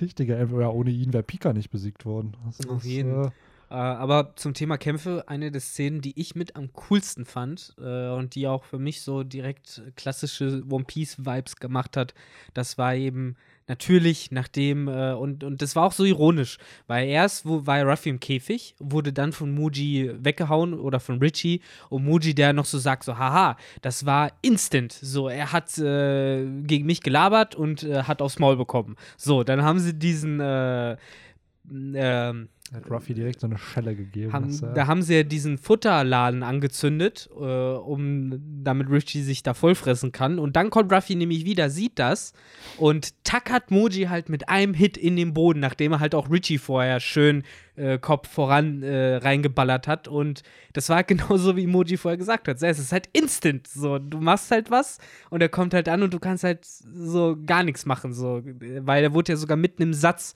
reingetackert. So. Es Das war auch ein sehr, sehr, schön, gezeichnetes Panel, so für so einen Ja. Finisher, weil so, du Mhm. hast die Wucht des Schlags richtig auf dieser Seite einfach gespürt, weil es einfach mit diesen Speedlines nach unten gezeichnet waren und dachte, ah, ja. Das war halt der Prototyp für den Schlag auf dem Chabot-Archipel. Ja, Jo.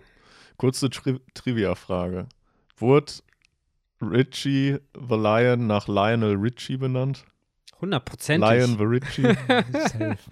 Könnte ich mir Safe. Hat sich Ja, da die äh, Inspiration geholt? Safe. Also es wäre absurd, wenn nicht Ja. an der Stelle. Es wäre nicht Oda, wenn er es nicht Ja. getan Auf hätte. jeden.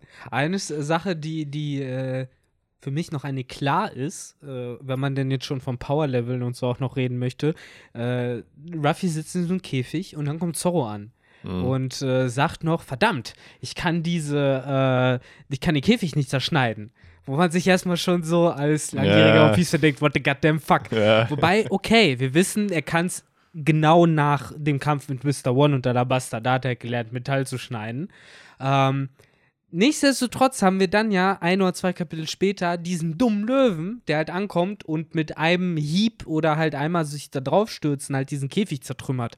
Wo ich halt schon so ein bisschen enttäuscht von Zorro war, nach dem Motto, ja gut, Dude, äh, okay, du kannst kein Metall schneiden, aber ich sehe deine Trainingsroutine, okay, hier haben wir sie noch nicht gesehen, aber man kann davon ausgehen, du bist einfach nur ein Tier, auch von deinen Muskeln, dann mach ihn doch so auf, so, keine Ahnung. Ja, aber vielleicht hat es da auch Zorro einfach dieser Kampf mit Falkenauge gebraucht, damit Ja. ihm seine Augen geöffnet Maybe. werden, wie wenig er eigentlich doch drauf hat. Natürlich, Zorro ist so einer der stärksten Charaktere in diesem Arc und er hätte, bin ich ganz ehrlich, auch Buggy wahrscheinlich hier besiegt, wenn er nicht zufällig die Teufelsfrucht hätte, die seine Teufelsfrucht Mhm. kontert. Wobei Zorro So. ja sogar noch, finde ich auch zu Recht gesagt hat, äh, nachdem er gestabbt wurde von hinten, so von wegen, ja fuck, ich habe halt nicht aufgepasst, Ja. so ich habe gar nicht dran gedacht, dass der Typ halt eine Teufelsfrucht haben Das könnte. feiere ich halt bei Zorro so sehr. Der übernimmt halt sofort die Verantwortung für das. Er gibt nicht Buggy die Schuld, dass er hinterhältig ist, sondern er sagt sich selber so, nee, ist meine eigene Schuld, dass ich hier gerade getroffen wurde. ist auch einfach reingecharged. Genau, und ich muss es das nächste Mal besser machen. Und es ist so interessant, wir haben hier insgesamt drei Kämpfe in einem Band. Wir haben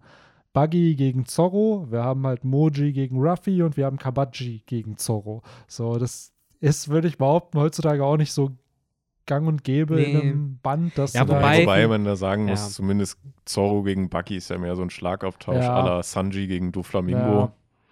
Und Ruffy Ja. gegen Moji war ja auch nicht wirklich ein Kampf in dem Ja, Sinne. Also es war kein Kampf in dem Sinne von, dass es wirklich mehrere Hiebe war, aber es ist halt, Aber was established wurde, ist halt dieses Motiv der Handicaps, ne? Dass Ja. man halt äh, Ruffy im Käfig hatte, Zorro mit der Wunde hatte, äh, die halt nicht ihr volles Potenzial entfalten konnten. Absolut. Aber sobald eben der Käfig weg war, das Handicap gelöst wurde, hat Ruffy halt kurz einen Prozess gemacht. freut euch schon auf den Syrup Village Arc, freut Oh ja. euch auf den Along Park Arc, da wird es kreative Möglichkeiten Oh ja. geben, wie Ruffy aus der Handlung geschrieben wird. Das Ach, Benny, ich freue mich so auch auf. Selbst Ich freue mich auch auf. Dressrosa, freue ich mich, was das Weil es angeht. ist halt immer das, oder ist halt klar, er kann Ruffy nicht am Anfang direkt gegen den Antagonisten Und kämpfen Zorro lassen. auch nicht. Und Zorro, wenn er in einem Arc ist, außer er ist verletzt, dann schon, weil gegen Along kämpft er auch verletzt. So, dann geht's, aber Ja, aber Zorro wurde halt irgendwann noch das Handicap des äh, sich Verlaufens etabliert, Genau, was das- wir aktuell noch nicht haben.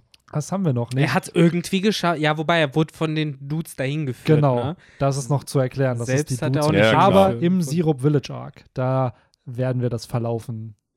als Die Insel ist auch nicht sehr groß. Die Insel ist nicht groß. Es gibt, es gibt zwei Strände. Ja, So, und ein sie Wald sind am dazwischen. falschen. So. Ja. Und geradeaus müsste man eigentlich nur zum anderen gehen. So. Aber Da anscheinend. sind ja Bäume dazwischen, wo man dann links und rechts auf ja, einmal wieder gehen absolut. muss. Ähm, Ach, Nee, das super. finde ich halt so spannend, weil man merkt hier natürlich auch diese Story-Prinzipien, die würde ich auch sagen, von so einem Toriyama ein bisschen geprägt wurden damals, dass halt der Protagonist nicht sofort gegen den Antagonisten kämpfen darf, sondern dass eben die ganzen anderen Charaktere erstmal ran dürfen, dass deren Stories zu Ende erzählt werden. Das ist ja jetzt in Wano nicht anders. So alle anderen Kämpfe werden vorbei sein, bevor Kaido dann am Ende fällt. Oder Big Mom vielleicht auch noch. Und ähm, früher war es ja dann so, Piccolo ist der Gegner, aber erst muss Tenshin Han noch gegen ihn kämpfen und Muten Roshi. Und dann Ey, muss Tenshin Han noch mal gegen ihn kämpfen. Fucking Napa, ey. Napa war die größte Tragödie. Da So. haben die einfach wie die Fliegen sich alle gegen ihn geschmissen und wurden einfach alle zerhackt. Genau, und dann darf Son Goku erst kommen. Und dann durfte Goku dann darf er genau. einmal So- gewinnen so und dann kommt der nächste Gegner, gegen den er strugglen muss, wie gegen Vegeta dann. So, Oh deswegen, Mann, also der Theme ist da schon da und in One Piece, ich kann es verstehen. Es ist halt, es macht ja Sinn, dass der Höhepunkt eines Arcs der finale Kampf zwischen dem Protagonisten und dem Antagonisten ist und das kannst du nicht nach zwei Kapiteln direkt bringen.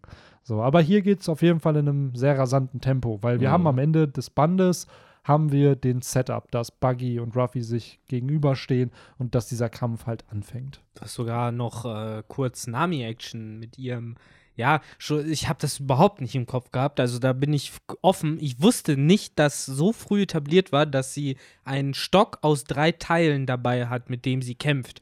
Weil äh, ich dachte erst, das wäre mit dem Klimataktstock eingeführt worden. Kann mich aber noch genau an so einen Mega-Hero-Artikel erinnern. So irgendwie die Art, äh, so ein Attackenguide, Mega Hero. so ein Attackenguide der, Hero! der Strohhutbande und wo da einfach bei Nami äh, als Waffe Stock einfach Stock, sie kämpft mit sehr dem gut. Stock. Die hätten es wenigstens nun Chaku nennen können oder Ja. so. Aber ja, das äh, hat mich überrascht, dass es so früh eingeführt war. Ja, Ich hätte nicht gedacht. Ja, auch generell, Namis, sie taucht ja hier in dem ersten Kapitel, Kapitel 9 von dem Manga-Band auf. Und da erfahren wir auch direkt von ihrem Traum, dass sie halt ihr Dorf freikauft, zumindest einem Traum, dieses, dass sie das Dorf freikaufen möchte. Wir wissen noch nicht, wer es ist. Und dass ihre eine wichtige Person von ihr von einem Piraten ermordet wurde. Da handelt es sich ja um, äh, wie hieß sie, Belmer, die ja von Along erschossen wurde. Und ähm, also haben wir hier auch schon so ein Setup für einen zukünftigen Handlungsarc, der aber dann ja erst drei, vier Arcs später dann Das- stattfindet. Wie du sagst, ne, der Subtext schwingt ja schon mit. Auch Ruffy, der halt sagt, so ja, ne, bist ja nicht die Einzige, die äh, einen Schatz hat oder eben die jemanden verloren hat oder sowas. Und ähm, da merkt man halt generell dieses Prinzip, dass halt jeder da irgendwas hat, ne? Sowohl der Hund, als auch eben Nami, als auch Ruffy mit dem Strohhut, als halt auch Zorro mit seiner Pride. Ein ganz wichtiger Charakter, den wir noch nicht erwähnt haben in diesem Manga-Band, nämlich Pudel, der Bürgermeister. Oder Der- ey, der- der, das ist Big Balls Man, der also der hat- ist cool. Ja, und das ist auch, was mir auffällt in diesen ersten Sagen oder Arcs, dass Ruffy den Leuten erst dann hilft, wenn er realisiert, dass sie Mut haben. Beziehungsweise er hilft Corby nämlich auch erst, nachdem er Alvida gesagt hat, ey, du bist fett und hässlich. So, hier natürlich hilft der oder kämpft gegen Buggy, aber nachdem Pudel dann so bereit war, gegen Buggy zu kämpfen, haut ihn Ruffy K.O. Ja, auch dem Hund. sich- Dem Hund auch Hund, erst, nachdem genau. er mutig gegen Ja. äh, Lionel Richie gekämpft hat. Genau, und im Zero Villo- Village Arcs, ich will jetzt mal ein bisschen spoilern, da wird's, äh, wird Lissop auch erst geholfen, so als der ja auch gegen Kuro dann angeht und dann rankommt, so, ja, nee, der lässt sich halt, lässt halt nicht schlecht über die Menschen reden, die Das ihm heißt, wichtig sind. im Endeffekt hat Ruffy jetzt auf äh, Onigashima auch nur so getan, als bräuchte er so lange, um bis zum Dach zu kommen. In Wirklichkeit hat er halt gewartet, bis die äh, Schwertscheiden halt wirklich mal erstmal ihren fucking Mut bewiesen haben, Ja, ne? Weil das war ja das Mindeste. Und dann, dann kann man kommen. Ja. Also, Erstmal Arm ab. Erstmal Arm-Ups, das ist das Mindeste, Dude. Oder du dead. Wie auch immer. Ja, aber sie sind halt, äh, ja, das ist so, finde ich schön, dass Oda sowas early on schon aufbaut und sich solchen Prinzipien immer noch bedient, weil anscheinend funktionieren sie ja. So, und du hattest es, Victor, vorher noch erwähnt, dieses ganze Theme mit diesen Schätzen, finde ich auch sehr, sehr prominent in diesem ganzen Band. So, Ruffy hat seinen Strohhut, der hier erwähnt wird, was später nochmal wichtig wird, weil er legt ja den Strohhut auf Namis Kopf im Arlong Park Arc und dann erinnert er sie sich halt an diese Szene, dass ihm dieser Strohhut halt Mhm. wichtig ist. Ähm, dann haben wir Namis Schatz, so sie sagt ja selber, so Geld und Orangen oder Mandarinen sind ihr wichtig. So Zorro, sein Wado Ichimonji, Chu-Chu mit seinem Tierfutterladen. Wobei in dem Manga ist ja schon eher Namis Schatz die Freiheit und die, das Dorf freizukaufen. Wir erfahren noch nicht da, dass sie gerne Geld und Orangen hat, oder? Doch, das Doch, das sagt, sagt sie in sie. dem Band. Genau. Echt? Meine Schätze sind Geld und Okay, das habe ich, Geld und so. das habe ich dann Ja. scheinbar überlesen. Ja. Aber klar, Freiheit als der größere Theme auf jeden Fall, weil sie tut ja schon was sehr altruistisches. So, sie sammelt, ja klar, sie klaut von Piraten und ist eine Diebin, aber sie tut es halt, um Menschen aus einer Unterdrückung, aus einer Tyrannei zu befreien. So, und das ist halt schon was sehr, sehr Nobles, was wir hier erfahren. Und ich glaube, hier ist auch so ein bisschen schon Ruffys Empathie, die so durchsickert. Weil er, er vertraut ja Nami instant. Also er weiß, die ist halt kein schlechter Mensch und selbst nachdem sie ihn da gefangen genommen hat, zweifelt er nicht an ihr. So, sie ist dann irgendwann so, ja, du traust dich nicht, mich umzubringen. Und ich glaube, da ist ihm dann schon klar, ja, so Genau. böse ist sie halt nicht. Das war der Moment, wo, wo er halt eben merkt, ne, sie kann, er kann, sie kann es nicht äh, übers Herz bringen. Ja. So, und äh, das ist dann so dieser klassische Moment, so, ja, ja, Leute, so wie, ja, Leute, die gutes Essen mögen, können nicht böse sein. Das ist halt da auch das ähnliche Prinzip. Ich finde Ja. generell, Ruffy kann ja gut verzeihen. Das hat man, finde ich, häufiger, dass der Leuten nicht lange nachträgt, sondern auch verzeihen kann. So ein Bellamy zum Beispiel ja auch. Und ähm, Ja, die waren auch immer schon beste Freunde. Das ist doch hier. Seit sie sich in der Bar da getroffen Seit haben. sie Ja. sich da in dieser tollen Bar Pack, getroffen Pack, Ja. schlägt, haben. Pack Ja. schlägt sich, Pack verträgt sich. Ist so alles easy hin. Ja, manchmal Ja. frage ich mich so war es mit Nami halt auch. Ja. Ich frage mich manchmal, wie das, wie das in Real Life dann halt wäre. Das war so wirklich Buggy im so Endeffekt jedem- sogar. Ja, Später klar. wird- Ja. Ist es, das ist es halt so. Es ist natürlich in so einer fiktiven Story cool. Ja, Ruffy verzeiht dann allen und dann werden das seine Freunde. Funktioniert das so in Real Life auch? Bist du da nicht eher manchmal voll naiv, wenn jemand dich voll scheiße behandelt und du den dann trotzdem in deinem Leben haben willst? So weiß ich nicht. Ist halt immer. Ich finde es so hier halt so eine coole Message, dass Ruffy es hinkriegt, so alle zu verbünden, aber ich frage mich dann immer, wie, wie grounded das dann ist, weil so Stories sind ja auch oft irgendwo so Metaphern fürs Real Life irgendwie. Und, ähm, Ja, natürlich ist das hier alles ein bisschen überzeichnet und auch sehr auf die Motive runtergebrochen. Das hat ja auch die japanische Erzählweise an sich auch nochmal an sich. Das siehst du ja sowohl eben darin, wie es gezeichnet ist, dass du dann halt oft diese große Augen, runtergebrochene Mimik, äh, Bilder hast, die halt sehr aussagekräftig sind und entsprechend halt auch die Stories sehr aussagekräftig sind mit sehr klaren, zum Teil auch in-your-face-Motiven. Aber einfach nur damit, äh, ja, damit man auch genau versteht, was der Autor möchte. So, das ist halt einfach so das Ding bei denen, ne? Also noch heftiger finde ich sogar als in westlichen Serien. Oder halt äh, Medien an sich. Aber ja, ähm, zum Kampf mit Kabaji noch mal kurz. Das fand ich war auch so ein ganz klassisches Ding von dem äh, Bösewicht, der einfach eine viel zu große Fresse hat, eine viel, viel, viel zu große Fresse und halt wirklich nur aufgrund eines Handicaps, in dem Fall von Zorro und seiner Wunde, überhaupt in der Lage ist, irgendwie eine Schnitte gegen den zu haben. Aber äh, sobald dann irgendwie mal einmal die Zähne zusammengebissen werden oder so, ist dann direkt vorbei. War, aber, auch, war aber auch sehr, sehr typischer Badass Zorro ja. Wie er ihn einfach komplett verarscht hat und beleidigt hat, eigentlich auch, ne? Also er hat ihn ja eigentlich überhaupt nicht ernst genommen. Ich weiß jetzt nicht mehr den genauen Wortlaut. Nee, er hatte im Endeffekt keine Minute lang ihn wirklich so auch als Schwerkämpfer akzeptiert, genau, im Endeffekt. So. Genau. Ja, wobei, hat er schon so, er war ja nicht bereit, an der Stelle halt da jetzt abzutreten oder so. Und äh, gleichzeitig gab es ja auch noch den Moment, wo Buggy äh, helfen wollte und dann Ruffy ja einge äh, eingestritten ist, eben auch nochmal, um zu unterstreichen, dass es sein Kampf. So, da darf gerade niemand eingreifen. Wenn vielleicht es kein Schwertkampf wäre, wäre es noch was anderes, aber dadurch, dass eben beide ein Schwert haben. Ja, und das finde ich so spannend, weil wir haben es ja bei Kaido und Oden ja auch gehabt. Da hat sich ja Higurashi mit eingemischt, indem sie sich zu Momonosuke verwandelt hat, wodurch dann Kaido eine Wunde bei Oden zufügen könnte und er sich ja, ja, nicht geschämt, aber es schon scheiße fand, dass die sich da eingemischt hat in seinen ehrenhaften Kampf gegen Oden irgendwie. Und ja, hier ist es halt im East Blue noch, nee, nee, da kann man schon mal zwei gegen einen machen und dann halt entsprechend. Ruffy sagt, nee, nee, nee, kann man nicht. Und das fand ich übrigens auch ein cooler Move. So, dass er halt auch verstanden hat, ne, was Zorro so antreibt und entsprechend halt auch so reagiert, wo man halt so direkt merkt, alles klar, so die haben die verstehen sich Natürlich. gegenseitig halt vollkommen. Das, das ist das, was mir im East Blue mit am besten auch gefällt. So diese, diese Bindung, die Zorro und Ruffy mhm. aufbauen. Sie sind beide sehr stumpf eigentlich, lieben es zu kämpfen, aber sie haben irgendwie diesen Kodex füreinander. Sie wissen, wie wie absurd die Träume des jeweils anderen sind und wie schwierig das ist. Und trotzdem respektieren sie sich und versuchen es irgendwie hinzukriegen und sind dann, setzen sich voll für den anderen ein. So Ruffy setzt sich dafür ein, dass Zorro einen fairen Kampf kriegt. Zorro trägt Ruffy einfach, obwohl er so eine Wunder einfach hat, in so einem fetten Käfig. Obwohl es cool. unfassbar, es ist mega cool, aber auch einfach fucking absurd, so, ein, so ein Gummi so eine Gummibirne in so einem Käfig zu tragen. Und das finde ich halt, wird mit der Zeit halt immer mehr und mehr deutlich, wie nah sich die beiden dann doch stehen. Und ich fand es umso schöner, als sie dann noch waren und ihre Reunion hatten, wo sie sich in die Arme gesprungen sind. So. Ich glaube, generell werden wir in den ersten äh, Ausgaben dieses Podcasts noch öfter darüber reden und äh, merken, was für einen Unterschied es halt macht, dass wir eine kleinere Crew noch haben. Ne? Dass wir jetzt Ruffy Zoe haben und jetzt kommt Nami dazu. Und nächstes Band werden es ja immer noch nur die drei sein.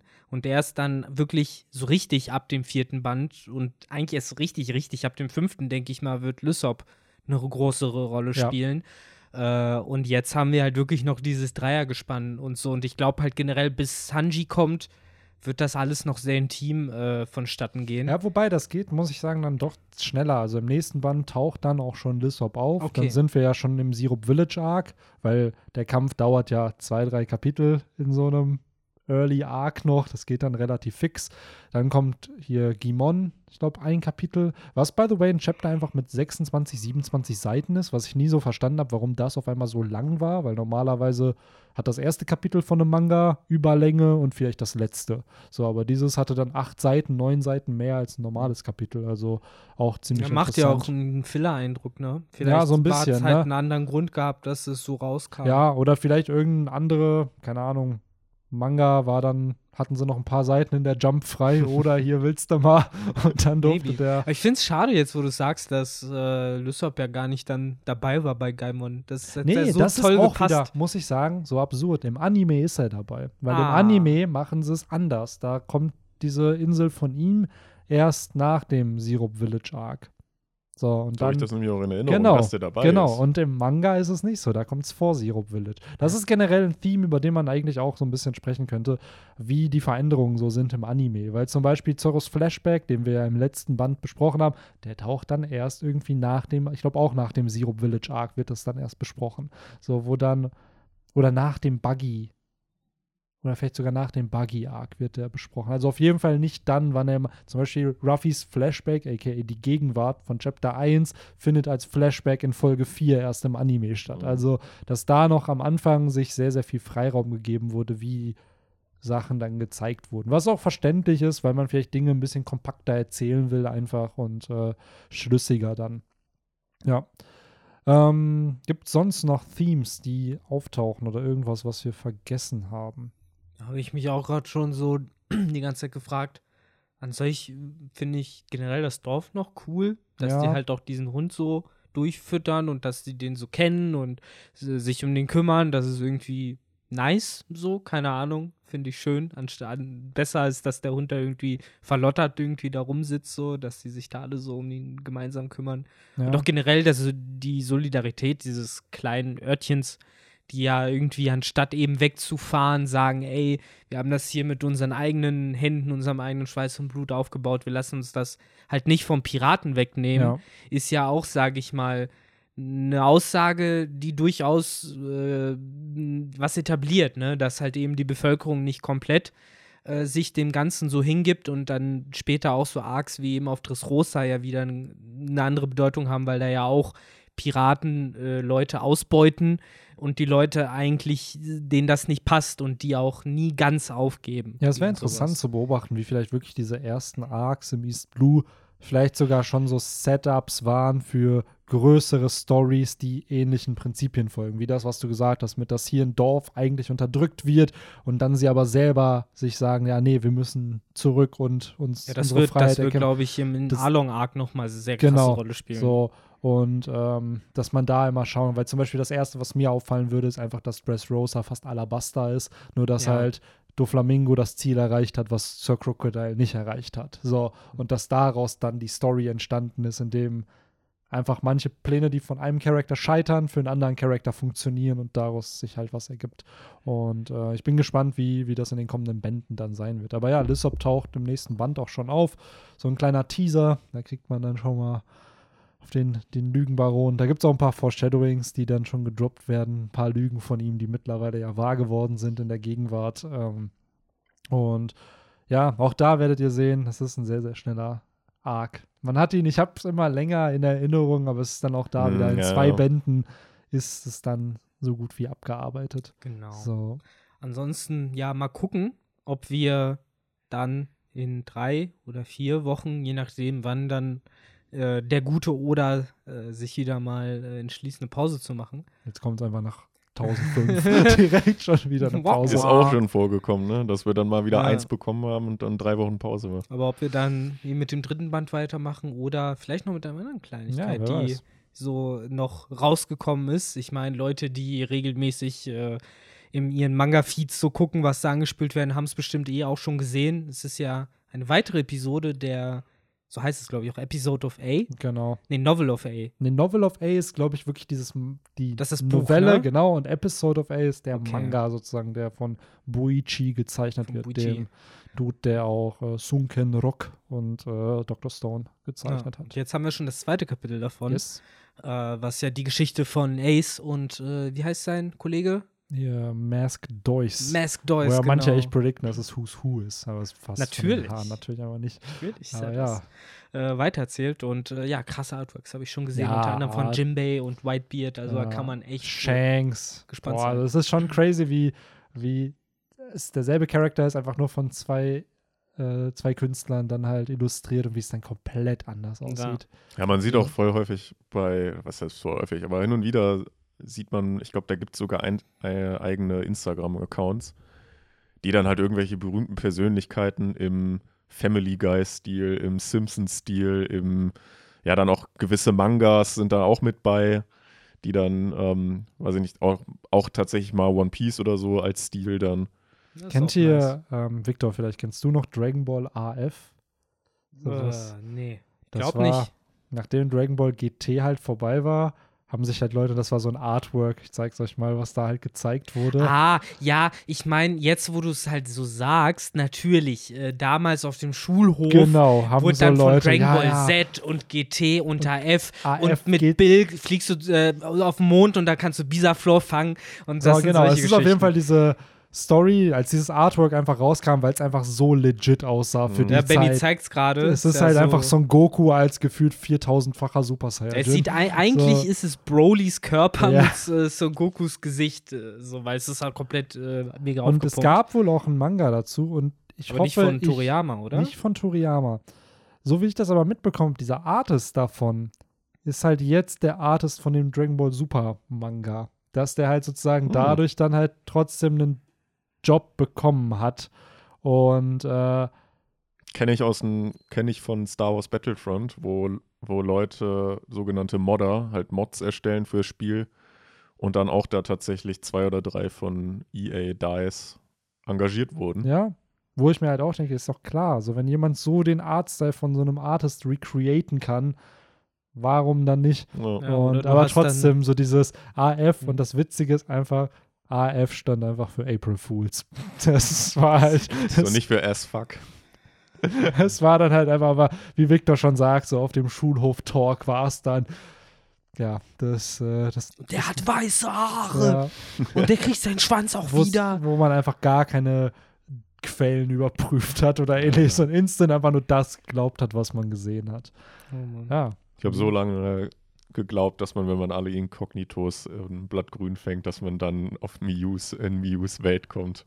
Aber Ah. kann Das man ich so nicht, lange geglaubt. Kann man nicht irgendwie in Blattgrün und Inkognitos Feuerrot äh, Kyogre oder Grudon freischalten? Hat das nicht irgendwas mit den Ikognitos zu tun gehabt? ich meine. glaube, Es gab in Blattgrün und Feuerrot auf einem so ein Eiland, so eine unfertiggestellte Höhle, wo man nur Zubats fangen konnte und die war, glaube ich, für ein Event eigentlich gedacht, was es aber in Deutschland Hm. nie gab. Ich weiß auch nicht mehr genau. Ich weiß auf jeden Fall, dass man das Fragezeichen und Ausrufezeichen konnte man in Feuerrot und Blattgrün schon fangen. genau. Und ich bin mir nicht sicher. Ich, Und ich glaube, die hatten meine- auch nur so ein halb geöffnetes Auge. Genau. Während die anderen, die Cognitos, halt normal geöffnete Augen Aber ich hatten. meine war im das- Kopf zu haben, irgendwie, dass äh, die Cognitos was mit Grudon und Kyogre zu tun gehabt haben. Irgendwie, dass man halt die Cognitos in der richtigen Reihenfolge fangen musste. Aber das klingt halt schon wieder so weird, wenn du sagst, okay, du musst erst das G, dann das Ja, R, O, U, D. Genau wie der mysteriöse Truck bei der MS an, der Miu Oh rausbringt. ja. Und das Aber den Geile gibt's ja. ist, den gibt's ja. Das Coole war einfach, dass bei, äh, wie hieß es, bei äh, Twitch Plays Pokémon, die haben dann einen Anniversary Run am Jahr darauf gehabt, als dann halt der erste Run gemacht wurde mit der roten Edition. Die war gemottet, dass man halt jedes Pokémon fangen konnte. Und ein Easter Egg war eben, dass Miu in dem Spiel unter diesem Truck halt war, dass man da halt den verschieben konnte und dann Mhm. halt wirklich Miu da rauskam. Aber das fand ich halt so schade, muss ich sagen, dass dieser Meme dann doch nicht aufgegriffen wurde und dass man es als Gag zumindest, dass man da eine Reference zu bekommen hätte, dass es Miu ist. Weil das ist so, würde ich behaupten, eine der earliest Du meinst dann in den, dann in Feuerrot, oder? In Feuerrot, Mhm. Blatt Grün oder selbst in Let's Go Pikachu, Let's Go Evoli. Da hast, du hast Miu ja hinter der 50 Euro Paywall in diesen Pokéball bekommen, sodass man den halt hätte vielleicht wirklich unter dem Truck dann haben können. Oder dass du unter den Truck hingehen musst, damit Miu dann auftaucht, Ja. wenn du den Pokéball halt hast. Ja. So. Ja, by the way, ähm, eventuell kriegen wir dieses Jahr ähm, das Announcement für die Remakes von Diamant und Perl, weil es jetzt auch schon wieder länger her. Wir haben jetzt ein äh, X und Y kam ja jetzt irgendwie nur die War nicht DLCs. letzte Woche so ein Nintendo-Event? Jetzt, vor ein paar Tagen war es, aber größtenteils nichts zu Pokémon. Pokémon kriegt meistens so ein Independent-Ding. Mhm. Und ich schätze mal, dass, ich weiß noch, vor fünf Jahren, fünf Jahren, als wir da diese Vorlesung hatten mit unserem guten Herrn Bukka, der, äh, wo wir ganz hinten in der Reihe saßen und ihr beide immer so, was guckst du da, Benny? Ja, die neuen Pokémon-Spiele werden gleich announced. Und das war jetzt äh, Sonne und Mond damals äh, announced wurden. Und das war auch Ende. Februar, weil oft macht Ende Februar, haut äh, Game Freak immer zumindest die Teaser-Bilder raus für ein neues Pokémon-Spiel, weil da immer Pokémon noch Geburtstag feiert, dass man da dann die Teaser Und nicht vor, heute vor allem ja auch diese ähm, Add-ons für Schild und Schwert. kann sein, kann sein, Ich genau. meine, da hätten wir so vor einem guten Jahr Ja. drüber diskutiert. Ja, so, das kann durchaus sein, dass eben äh, sowas dann halt auch hier dann kommt. Und mich würde es auch nicht wundern, um ehrlich zu sein, weil äh, dann kannst du im Mai den, die ersten Trailer zeigen und dann wird es wie jedes Pokémon-Spiel im November wahrscheinlich rauskommen. So, oder Dieses Jahr Oktober. Ja, ich glaube schon dieses Jahr. Weil die haben für dieses Jahr kein Pokémon-Spiel. So, Schild und Schwert sind dann ja zwei Jahre schon alt. Äh, jedes Jahr ist immer Es kam ja Add-ons ne? letzten Sommer raus, Genau. immerhin. Also Genau. noch haben sie jetzt keine zwölf Monate dazwischen, ne? Aber du hast schon recht, die brauchen Also doch, das Spiel, ja, 2021 genau, das. Spiel selbst ist ja 2019, Ja, glaube ich, ja. im Oktober. Add-ons, genau, die sind letztes Jahr gewesen, aber für dieses Jahr muss irgendwas Genau, Neues Theoretisch werden. muss, müssen So. das für 22, aber dann wird es wahrscheinlich, ich habe es immer so im Kopf, traditionell kommt ja Pokémon immer im Herbst irgendwie raus, immer so November. Genau, November. Ich denke mal, das wird dann, wenn, dann dieses Jahr auch so sein. Ganz ehrlich, aber selbst wenn, es wird doch nicht geil. Ich will das jetzt nicht bei 1,15 vom Podcast droppen, aber Ja, ich weiß nicht, ich glaube, Diamant Perl, da, damit catchst du mich noch. Alles danach, alle Remakes danach kriegst du mich Ja, nicht wenn's mehr halt- Aber wird das denn dann in dem und Schild-Stil? Ja, das wird dann Gen 8. So 3D? weil es ist ja meistens pro Generation hatten sie ein Remake. weil ich muss halt sagen, dass mich ja zum Beispiel Omega Rubin und Nee, Alpha wobei, Saphir Gen 5 kaum gecatcht haben. Nee, Gen 5, in der Gen 5 Engine Ja, gab es keinen. Äh, stimmt. aber das war halt, weil es auf, 7 dem, nicht, auf dem DS gab es halt schon ein Remake Ja, von, äh, Feuer, von Hard Gold Soul Silver. Und auf dem 3DS gab es dann eben das Remake von der, in der sechsten Ja. Gen. Und die siebte Gen war ja die gleiche im. Endeffekt. Aber ja, du hast recht, die haben es dann irgendwann nicht mehr so oft gemacht. ja, es, ja, stimmt. Was ich mir vorstellen kann und was ich mir wünschen würde, dass sie einfach die sowas wie Yoto dann in so einem Let's Go-Stil machen, dass du halt so ein Mini-Ding daraus hast, wo du nochmal schön durch die Region gehen kannst und die catchen kannst. So, das fände ich halt ganz cool, weil dadurch könntest du dir dann zumindest nochmal erlauben, einen Remake davon zu machen. Weil wir hatten ja Ja. Hard Gold Soul Silver, was meiner Meinung nach die besten Pokémon-Spiele aller Benni, Zeiten der sind. große Traum ist ja immer noch der Wet Dream, glaube ich, eines jeden Pokémon-Spielers, dass du halt dann bei den Diamant und Pearl Remakes sagst, alles klar, wir haben die Connection, wir haben die Lore, es gibt die Höhle, du kommst dann in den Alpha-Ruinen in Johto raus, äh, wenn du da halt durch Sinnoh gehst. Ja, Dass man dann halt so den Move macht, seit Gold und Silber haben sie es nie ja. wieder gemacht nee. dass du halt zwei äh, Regionen Ja. hast. Sinnoh und dann Johto. Du musst ja von Johto aus nicht nach Kanto noch können. Meinetwegen ist irgendwie der Wasserfall da eingestürzt oder so. Aber zumindest halt Sinnoh und Johto, das wäre Ja. geil. Das war cool. Und es wird halt in cool. deine Idee reinpassen, dass man halt Johto nochmal eben in 3D neu aufbaut. Das kann ich mir halt schon vorstellen. Klar, Kanto ist immer so das Ding, was man als erstes nimmt, das haben wir schon. die erste Generation Das ist, aber das hat man halt schon, genau. Ähm, ja, ich glaube schon, dass wir da, dass da noch Diamond und Pearl kommt, weil ich kann mir jetzt Ja, nicht vorstellen, dass sie jetzt schon Gen 9 ankündigen, weil Nein, nein, so die, die Diamant und Perl Add-on, also äh, Remakes kommen safe. Die Frage ist halt wirklich 2021. ja, Und die zweite Frage dann halt, wie gut sind die wirklich? Weil, wie gesagt, Rubin und Saphir Remakes sind zwar auch fast genau das gleiche wie Rubin und Saphir, nur gefühlt noch ein bisschen ja, das weniger. Problem ist, sie haben mir nicht Smaragd so gegeben. Die haben mir halt Genau. Rubin und Saphir gegeben. Die haben mir nicht Smaragd gegeben. Und Hard Gold Soul Silver hat mir viel Kristall gegeben. Ja. Und so nicht Kristall nur Gold Plus sogar. Genau, das Plus. Und das hat mir so ein bisschen gefehlt. Ja, Mhm. selbst, selbst Blattgrün und Feuerrot haben die ja gelb, aber nochmal in cooler gegeben. Ja, wobei nicht direkt gelb, aber ja schon auch so von den äh, Encounter Rates und sowas. Also es war ja schon so ein bisschen geaddont.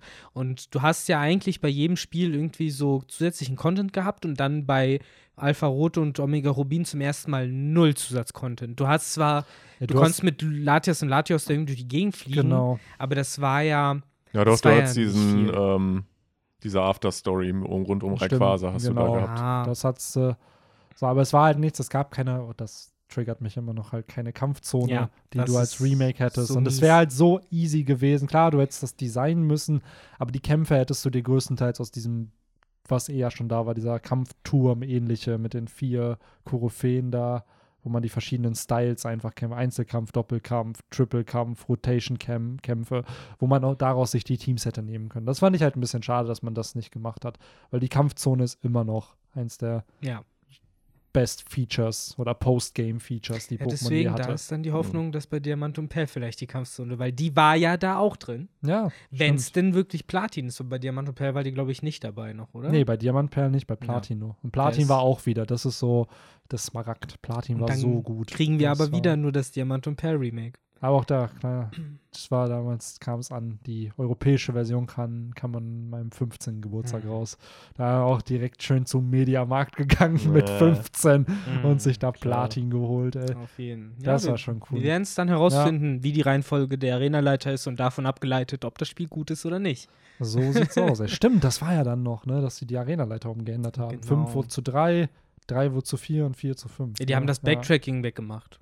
Stimmt, ja. Obwohl es eigentlich eh Backtracking ist, weil du halt einmal im Kreis läufst und am Ende durch den Sumpf eh Ja. wieder bei Herzelingen ankommst. ja stimmt. Und dann auch noch mal, wie heißt ich würde behaupten, das ist wahrscheinlich das letzte. Pokémon-Spiel, wo ich alle Namen noch kenne. So und ab Gen 5. Wie Von heißt den das? Städten waren es jetzt. Städte und Pokémon Ja, wahrscheinlich. Gen 5 so. auch noch, weil ich sehr viel Gen 5 gespielt habe, sogar noch ein bisschen mehr als 4. Aber ab 6 wird schwammig. Ja, ab 6 kannst du vergessen. Bei mir, das ist dann schon. Und 7 und 8. Was heftig ist, weil man so, stellt euch mal so vor, allein schon so vor acht Jahren. Ja. Hättet ihr da jemals gedacht, dass irgendwann ein Punkt kommt, wo ich nicht mehr alle Pokémon-Namen merken könnte? Bestimmt. Ja, weiß ich nicht. Ja, es war irgendwie doch. noch sehr gang und gäbe. Dass ja, man klar, die, man war noch irgendwo drin. Ich habe da auch Gen 6 noch gespielt und 5 Genau. auch ein bisschen. Aber, ja, weiß ich nicht. Ich habe ja sogar relativ früh mit Pokémon aufgehört, weil ich den, um, den Switch von Advance zu oder von Game Boy zu Nintendo DS habe ich halt nicht mitgemacht. Äh, weshalb bei mir schon bei der vierten Generation Ende war. Die habe ich halt schon gar nicht mehr gespielt. Das war der Grund, krass. weswegen ich die überspringen, übersprungen habe. Ich habe mir dann erst mit Schwarz und Weiß einen DS geholt und dann Mhm. ganz lange keine Ich habe halt die vierte zumindest jetzt vor zwei Jahren oder so mal nachgeholt und auf einem Emulator mal äh, Plat Platin gespielt. Sehr, sehr geiles Spiel, also definitiv auch eine der besten Regionen, wie ich finde. Ähm, aber es ist ganz interessant, weil ich habe nie sowohl dieses von diesen zwei und dann ein Jahr später kam er dann ne, Smaragd, Platin, Crystal. Ja. So, ich habe halt nie praktisch beide gespielt. Ich hatte immer, ich hatte halt Rot, habe nie Gelb gespielt. Ich hatte Silber, habe nie Kristall gespielt. Nur die dritte Gen, da hatte ich Rubin und Smaragd.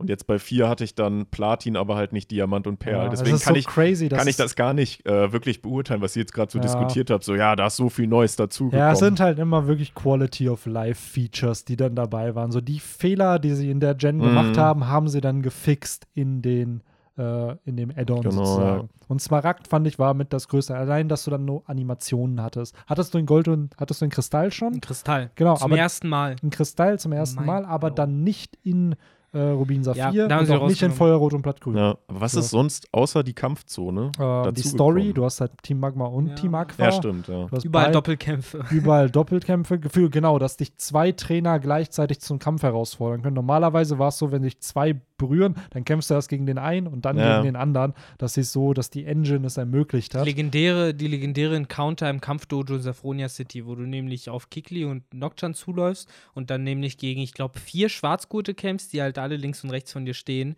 Und weil halt Kanto noch war und es keine Doppelkämpfe gab, kam dann auch immer Genau, erst, der eine an links, und dann der andere ja. und dann immer so, so. Ja. Und äh, da fand, da schon da als Kind war ich immer so, ja komm. Ja. Aber Doppelkämpfe gab es erst in Smaragd, nicht in Ja, Rubin. Doch, Rubin Doch, doch. Ja. Aber da war es dann immer so, da gab's war es dann dann immer, mehr. die Zwillinge kämpfen gegen dich. Also es waren immer zwei Trainer, die dann gleich Ja. aussahen, die gegen dich Ja, gekämpft genau. haben. Und da war es dann so, da kämpft dann ein Wanderer und eine Cheerleaderin auf einmal gegen Ja. dich. So, also da gab's Wenn dann du möchtest, kannst du ja doch Genau. einzeln ansprechen. Um Es Zeit gab zu deutlich mehr. Trainer, hatte ich das Gefühl, die anders verteilt waren. Ja. Es gab mehr Pokémon zu fangen an manchen Orten. Dann das haben sie du die durchgemixt. Arenaleiter neu herausfordern. Genau. Du hattest in Smaragd auf jeden Fall die Johto-Pokémon später noch. Genau, du hattest die Johto-Dinger in der Kampf, nee, nicht Kampfzone, sondern im Safari, in der Safari-Zone, genau.